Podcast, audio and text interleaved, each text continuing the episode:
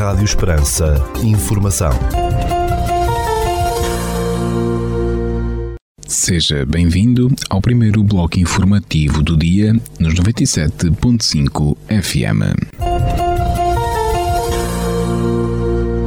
Estas são as notícias que marcam a atualidade nesta terça-feira, dia 21 de fevereiro de 2023. Notícias de âmbito local. Está a decorrer até 5 de março na Casa do Castelo de Portela. A exposição é Carnaval em Portela, uma exposição de imagens do Carnaval de Portela. Poderá visitar esta exposição de segunda a sexta-feira, das 9 ao meio-dia e meia e das 14 às 17 horas e 30 minutos. No próximo dia 24 de fevereiro, sexta-feira, das 9 horas e 30 minutos ao meio-dia e meia, poderá realizar a sua consulta e tirar as dúvidas no espaço da loja do município em Portel, no destinado ao atendimento ao consumidor e promovido, como habitualmente, pela DECO.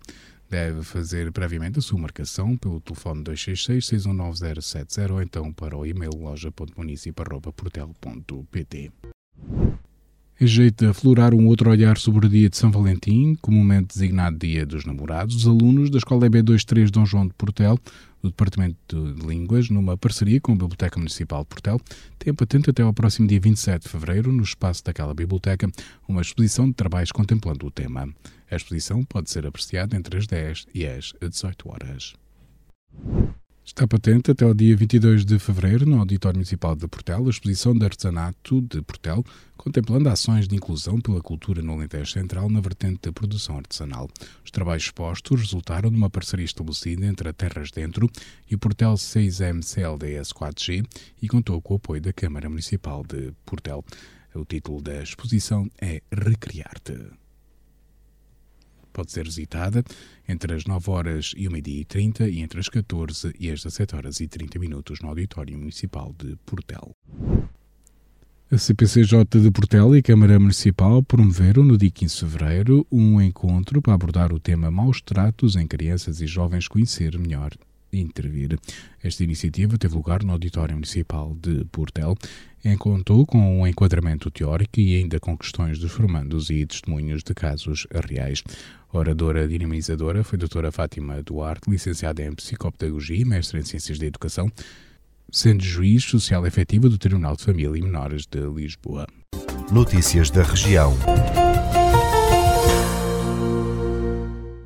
Universidade de Évora tem aberto até 15 de março a primeira fase de candidaturas aos cursos de licenciatura para estudantes internacionais e de mestrado e doutoramento para alunos nacionais e estrangeiros.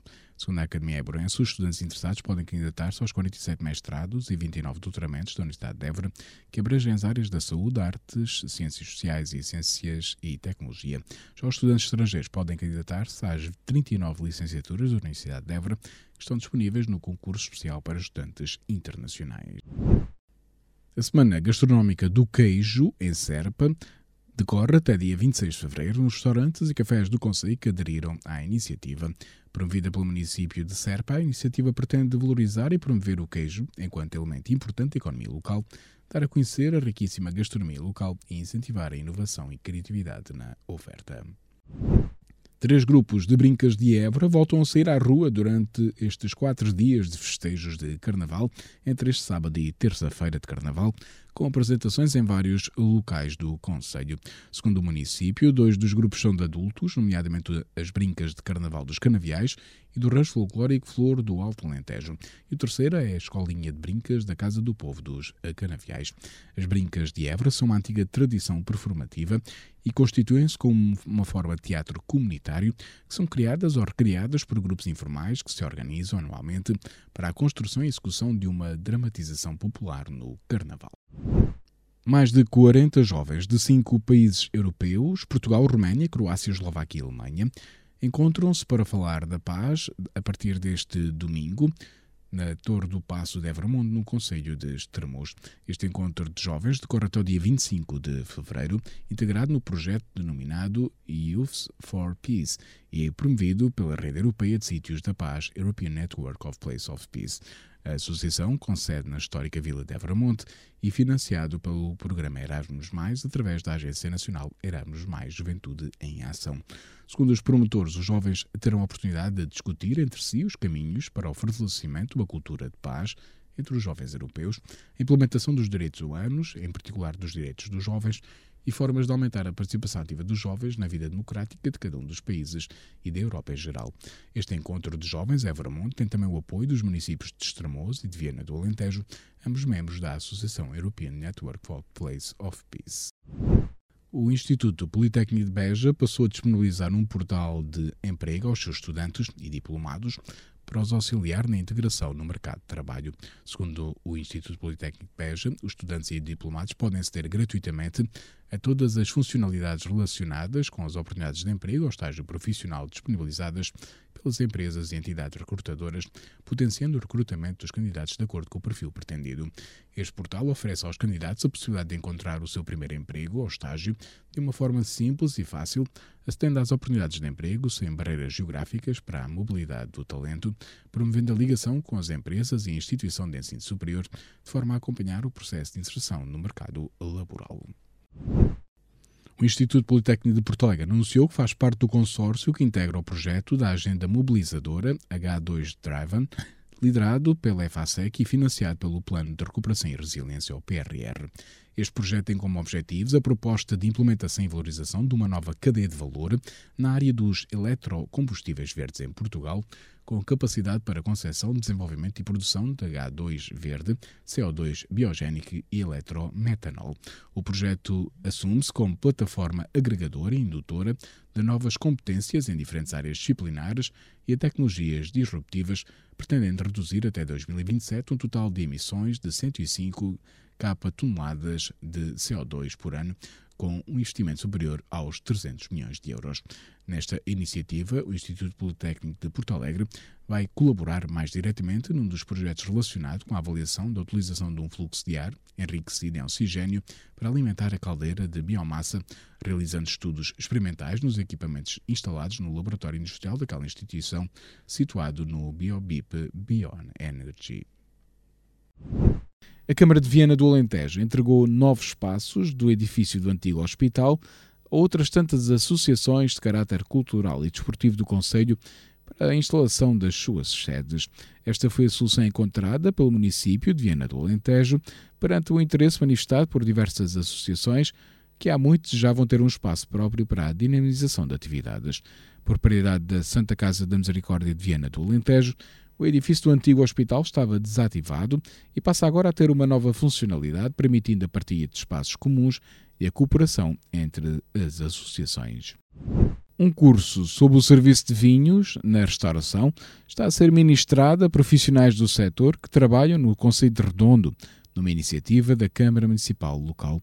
Segundo o município de Redondo, a formação, disponibilizada de forma gratuita aos agentes económicos, realiza-se no âmbito de uma parceria estabelecida com o Turismo de Portugal.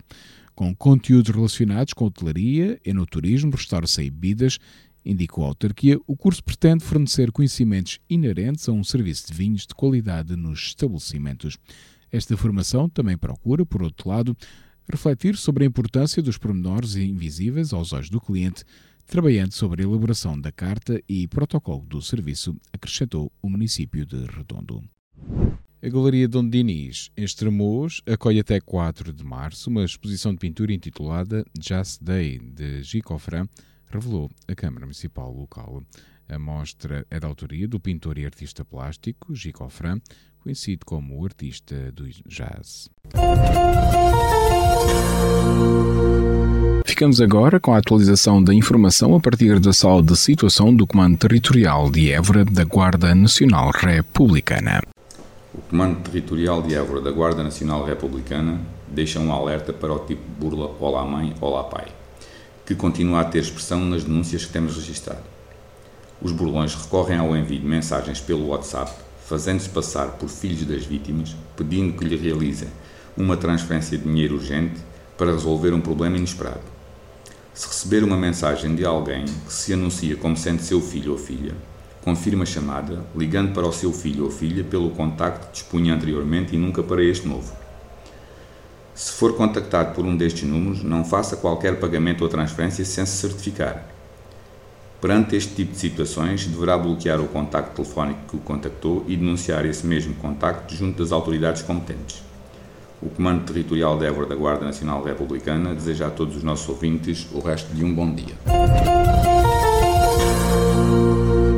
Ficamos agora com a efeméride do dia.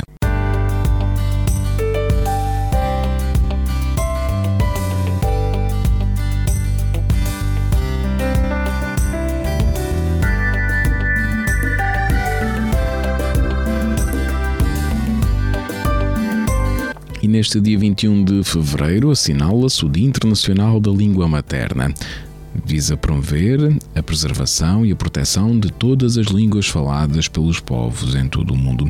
Estima-se que existam mais de 7 mil línguas em todo o mundo, no entanto, metade destas corre o risco de vir a desaparecer.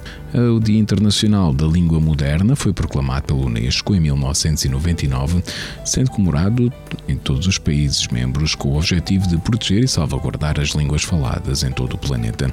A escolha do dia 21 de fevereiro para comemorar o Dia Internacional Internacional da Língua Materna serve para lembrar a população mundial da tragédia que ocorreu em fevereiro de 1952 na cidade de Dhaka, no Bangladesh. Vários estudantes foram mortos pela polícia enquanto protestavam pelo reconhecimento da sua língua, o bengalês, como um dos dois idiomas oficiais do então Paquistão.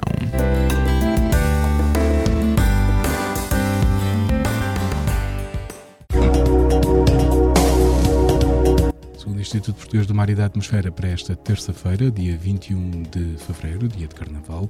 No Conselho de Portel temos céu parcialmente nublado, com 26% de probabilidade de precipitação, 18 graus de temperatura máxima, 7 mínima e o vento sopra fraco de oeste.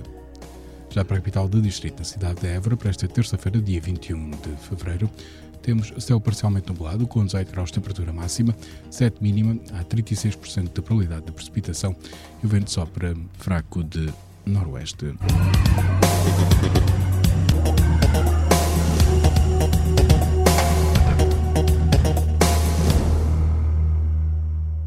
Este bloco informativo fica por aqui. Informação volta à antena dos 97.5 FM às 17 horas. Boa tarde.